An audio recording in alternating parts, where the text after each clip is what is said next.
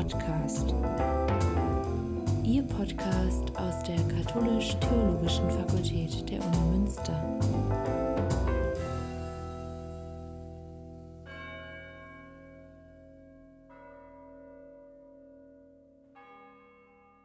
Verena Suchert-Kroll ist wissenschaftliche Mitarbeiterin der Arbeitsstelle für theologische Genderforschung.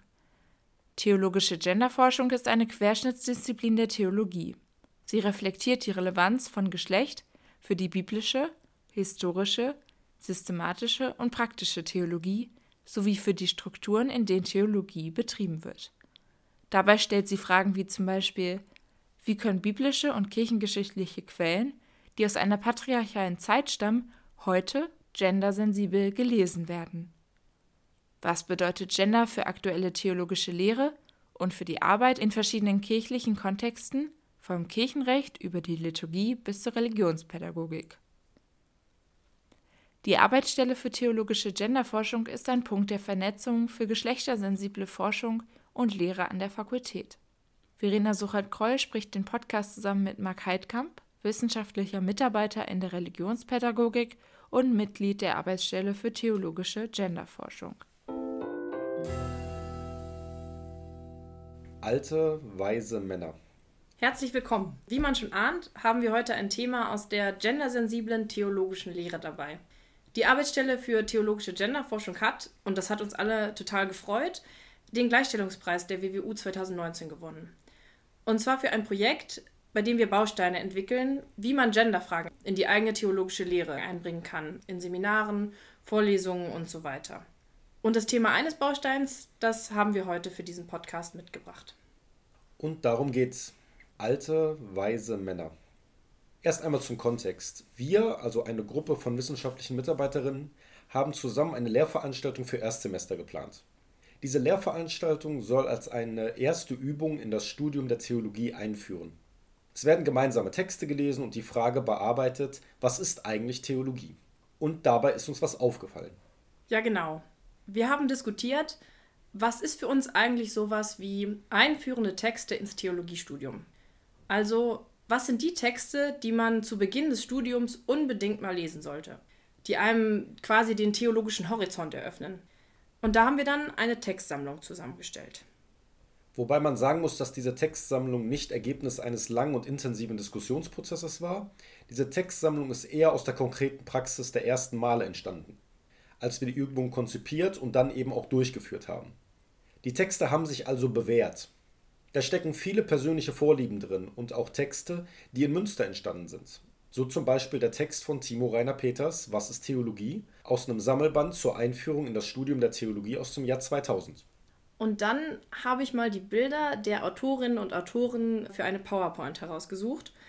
Und eine Sache war auf den ersten Blick sofort sichtbar. Das Bild war, um es mal vorsichtig auszudrücken, wenig divers. Fast alles Männer, wenige Frauen und bei den beiden Frauen war es auch noch so, dass explizit dabei stand feministische Theologie. So als ob die Männer die normale Theologie machen und die Frauen machen dann so eine besondere Frauentheologie. Und alle Autorinnen und Autoren waren ohne Ausnahme weiß. Und ich habe dann nochmal gründlicher geschaut. Sie waren außerdem fast alle deutsch. Mit Ausnahme eines Franzosen, meine ich. Und das lässt sich ja auch leicht erklären. In der Studieneingangsphase liest man natürlich erstmal deutsche Texte. Klassiker halt. Das muss man einfach mal im Original gelesen haben, war so der Gedanke. Und auch der Bezug zu Münster war uns natürlich wichtig. Was machen eigentlich unsere Professorinnen und Professoren? Was sind die Schwerpunkte hier an der Fakultät? Und dann natürlich ein biografischer Bezug. Was habe ich damals selbst zu Beginn meines Studiums als ersten Text gelesen? Welche Texte prägten und prägen mich bis heute? Und manchmal muss man auch zugeben, dass es sehr pragmatische Dinge gibt. Also ist dieser Text leicht zugänglich? Liegt er schon als Scan vor? Ist er digital zugänglich? Oder ist das Buch schon in der Bibliothek vorhanden? Und trotzdem scheint es ein so ein Hauptkriterium zu geben. Was lohnt sich denn zu lesen? Was soll man mal gelesen haben? Was sind so theologische Klassiker? Und dann ist klar, dass auf jeden Fall was von Rana, was von Metz und was von Propper dabei ist, oder? Du siehst, die Texte sind schon zurecht in dieser Textauswahl. Die Autoren sind halt alte, weise Männer. Und wir haben uns ja auch nicht bewusst vorgenommen, wir lesen nur Texte von Männern oder wir lesen nur Texte von Weißen oder was auch immer. Das war auch direkt eine Reaktion in meinem Seminar. Da habe ich nämlich die Bilder der Autorinnen und Autoren zur Textauswahl gezeigt und gefragt, was fällt euch denn auf? Und was haben die Studierenden gesagt? Als Antworten kamen zum Beispiel, wenn die Texte doch gut sind, was ist das Problem? Es geht doch um die Qualität der Texte, nicht darum, wer sie geschrieben hat. Das ist ja auch nicht falsch. Natürlich geht es darum, dass sich gute Texte durchsetzen. Man sollte ja jetzt auch keinen Text lesen, nur weil er von einer Frau geschrieben wurde. Ich würde mich merkwürdig fühlen, wenn Studierende einen Text von mir lesen und mir dann erzählen, wir haben deinen Text gelesen, weil wir einen Text von einem Erstakademiker lesen wollten, aber eigentlich ist der Text nicht wirklich gut. Das hieße dann ja auch, dass sich gerade nicht die guten Texte durchsetzen. Und manchmal haben diese sogenannten Klassiker ja auch eine gewisse Berechtigung. Wenn Texte wieder und wieder gelesen werden, dann doch, weil sie wieder und wieder etwas zu sagen haben und Leute ansprechen. Wenn mit bestimmten Texten auch nach Jahrzehnten noch Theologie getrieben werden kann, dann muss an denen doch was dran sein. Dann sind es vielleicht tatsächlich alte, weise Männertexte. Das stimmt absolut, dass es um den besten Text, um das beste Argument geht. Aber ich glaube, das Problem liegt auf einer anderen Ebene. Mal andersherum gefragt. Ist unsere Textauswahl tatsächlich eine Auswahl der besten Texte zur Einführung in das Theologiestudium? Sind damit also weiße deutsche Männer im Schnitt besser in Theologie als Frauen, als Schwarze, als Menschen anderer Nationalitäten und Kulturen? Ist diese Verteilung damit eine Art repräsentative Verteilung von theologischer Kompetenz bei gleichen Ausgangsvoraussetzungen? Natürlich nicht. Die Ausgangsvoraussetzungen sind ja verschieden. Lange gab es keine Theologieprofessoren zum Beispiel. Und trotzdem habe ich mich gefragt, warum am Anfang unserer Textauswahl nicht zum Beispiel ein Text von Dorothee Sölle steht. Warum fange ich persönlich jetzt in der Übung für Erstsemester mit dem eben erwähnten Timo Rainer Peters Text Was ist Theologie an und nicht zum Beispiel mit dem Text von Dorothee Sölle Gott denken? Ganz einfach, weil wir in unserem Theologiestudium zu Beginn Peters gelesen haben und von dem Text einfach begeistert waren. Das mag sein. Aber auf welche Texte haben wir überhaupt Zugriff? Wenn jemand jetzt zum Beispiel in Kroatien einen großartigen Text auf Kroatisch schreibt, der aber eben nicht übersetzt wird, bekomme ich es halt einfach nicht mit. Die Grenzen meiner Sprache sind dann die Grenzen meiner theologischen Welt. Und doch entsteht dieser Eindruck, es gäbe sowas wie eine objektive Auswahl nur nach Qualitätskriterien, quasi unbeeinflusst von allen Zugangsvoraussetzungen. Bei der Europäischen Gesellschaft für theologische Forschung von Frauen hat die niederländische Theologin Dr. Anne Claire Mulder einen Vortrag gehalten, der mich damals sehr nachdenklich gemacht hat. Sie meinte, dass sie lange den Eindruck hatte, wenn sie nicht zitiert wird oder ihre Texte nicht wahrgenommen werden, dann liegt das bestimmt einfach nur daran, dass ihre Texte halt nicht gut genug sind. Und irgendwann ist ihr dann aufgefallen, dass auch die Texte anderer Frauen, besonders anderer feministischer Theologinnen, kaum wahrgenommen wurden. Diese Texte fand sie aber total gut. Was ich sagen will, fehlende Anerkennung einer theologischen Strömung oder von Frauen, Menschen anderer Kulturen und so weiter wird ganz schnell individualisiert. Im Sinne von, das ist mein Problem, das ist meine fehlende Kompetenz, obwohl es halt auch strukturelle Gründe hat. Was einem natürlich nicht abnimmt, gute Arbeit abzuliefern. Manchmal wird ein Text natürlich auch nicht rezipiert, weil er einfach nicht gut ist. Aber das ist halt nicht das Einzige. Die Frage ist jetzt, wie geht man damit um? Man könnte einfach die Texte benutzen, ohne zu sagen, von wem der Text ist. Vielleicht wäre das ja die Lösung dann wüsste man gar nicht mehr, von wem dieser Text ist, welches Geschlecht oder welche Herkunft die Person hat, die den Text geschrieben hat. Dann geht es eben nur noch um den Inhalt, nur noch um die Argumente. Theoretisch wäre das möglich, wenn denn die Zugangsvoraussetzungen gleiche wären. Das wäre also so, als wenn man einen Pool hätte, der aus allen theologischen Texten dieser Welt besteht und man nur nach inhaltlichen und qualitativen Kriterien auswählen könnte. Und selbst dann müsste man sich wie die postkolonialen Ansätze einfordern, Rechenschaft darüber ablegen, wann etwas qualitativ gut ist. Das darf ja auch nicht heißen, nach bestimmten Kriterien eines westlichen oder eines deutschen Wissenschaftsideals ist dieser Text gut. Deshalb entscheiden wir an einer deutschen Universität, was gute Wissenschaft ist und was nicht.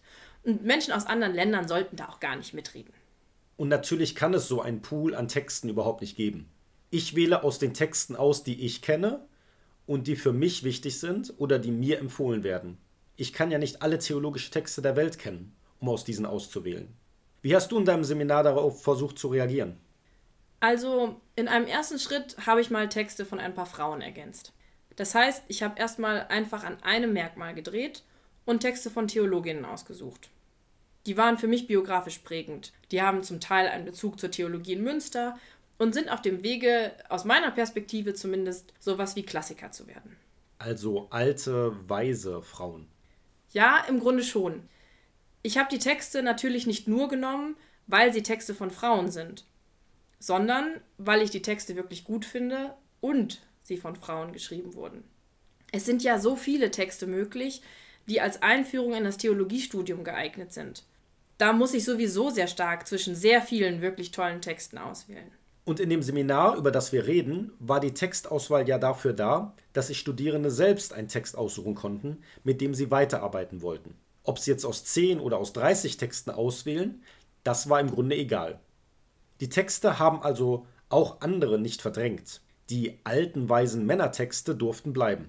Ich habe auch mal überlegt, ob man ähm, den Bechtel- bzw. Bechtel-Wallace-Test in der Wissenschaft adaptiert. Der Bechtel- bzw. Bechtel-Wallace-Test wird genutzt, um die Repräsentation von Frauen in Spielfilmen zu prüfen. Der Test fragt, ob in einem Film mindestens eine Szene vorhanden ist, in der zwei Frauen, vorzugsweise mit Namen, miteinander ein Gespräch führen und zwar über etwas anderes als einen Mann. Das heißt, wenn ich den Test bestehen will, müsste ich in einem Artikel, einem Kapitel meiner Promotion oder eben auch in dem Seminar, das ich mache, mindestens zwei Frauen zitieren und die Texte der beiden Frauen in Bezug zueinander setzen. Und es müsste in diesen Texten um etwas anderes gehen als um einen Mann. Beziehungsweise das gleiche gilt dann auch für nicht weiße Menschen, Menschen anderer Nationalitäten und so weiter. Ja, genau. Wenn ich zum Beispiel eine Stelle aus einer von einer Frau verfassten Karl Rahner Biografie zitiere, in der sie nicht eigene Interpretationen anstellt, sondern nur schreibt, 1965 hielt Rahner sich in Rom auf und das dann auch noch mit dem Text einer anderen Frau belege, dann wäre das zu wenig. Du meintest eben, du hast das mal überlegt. Bist du mit der Idee zufrieden? Ich hätte dann nämlich direkt mal ein paar Rückfragen. Das ist ja im Grunde eine mir sympathische Quotenregelung. Aber damit lege ich dann doch den Fokus auf das Merkmal Frau oder auf ethnische Herkunft. Ich mache das Merkmal also wichtig, obwohl ich ja gerade deutlich machen will, dass es eigentlich nicht wichtig sein sollte, sondern alle die gleichen Zugangsvoraussetzungen haben sollen. Das Reifizierungsproblem lässt grüßen. Unter dem Reifizierungsproblem versteht man den Effekt, dass man, um Diskriminierungspraktiken identifizieren und Maßnahmen dagegen treffen zu können, bestimmte Heterogenitätskategorien, wie unter anderem Geschlecht, ethnische Herkunft, soziale Herkunft oder Behinderung, benennen und Menschen entsprechender Gruppen zuordnen muss. Dies führt gleichzeitig dazu, dass man diese Merkmale besonders hervorhebt. So entsteht in der Wahrnehmung voneinander abgegrenzte Gruppen und der Eindruck, dass Menschen diese Merkmale in erster Linie auszeichnen würden. Also genau das, was man eigentlich durch die Thematisierung der Diskriminierungspraktiken überwinden möchte. Ja, da hast du natürlich recht. Es sollte insgesamt um ein inklusiveres Vorgehen gehen. Wir sollten uns zum Beispiel auch fragen, warum gibt es nicht so viele Professorinnen wie Professoren? Wie kann man zum Beispiel mehr Frauen in Positionen bringen, dass sie Texte produzieren können, dass sie Forschungsprojekte anstoßen können und so weiter? Wir könnten auch fragen, wer in Fachzeitschriften publizieren kann, wessen Bücher in unseren Bibliotheken angeschafft oder eben nicht angeschafft werden, welche Verlage oder Verlagsgruppen Studierenden und Forschenden digitalen Zugang zu wissenschaftlicher Literatur geben und mit welchem Interesse. Wir könnten fragen, wer es sich leisten kann, dass seine oder ihre Texte in andere Sprachen übersetzt werden. Daran wird ein wissenschaftlicher Bechteltest vielleicht erstmal gar nichts ändern. Aber der Test hilft uns, solche Verstrickungen offenzulegen. Das wäre auch mein Ziel für unseren Bildungsbaustein. Dass wir bei den Studierenden ein Bewusstsein dafür schaffen, wie eine Literaturauswahl geschieht und was da im Hintergrund alles an Fragen von Macht, Zugang, Deutungshoheit und so weiter steht. Und das halt neben der Frage nach Qualität und der Durchsetzung des besten Arguments. Eine Grundlage des Podcasts ist der Artikel Wen zitiere ich? In Klammern nicht. Macht in der theologischen Wissensproduktion von Verena Suchert-Kroll, der am 13. November 2019 auf feinschwarz.net erschienen ist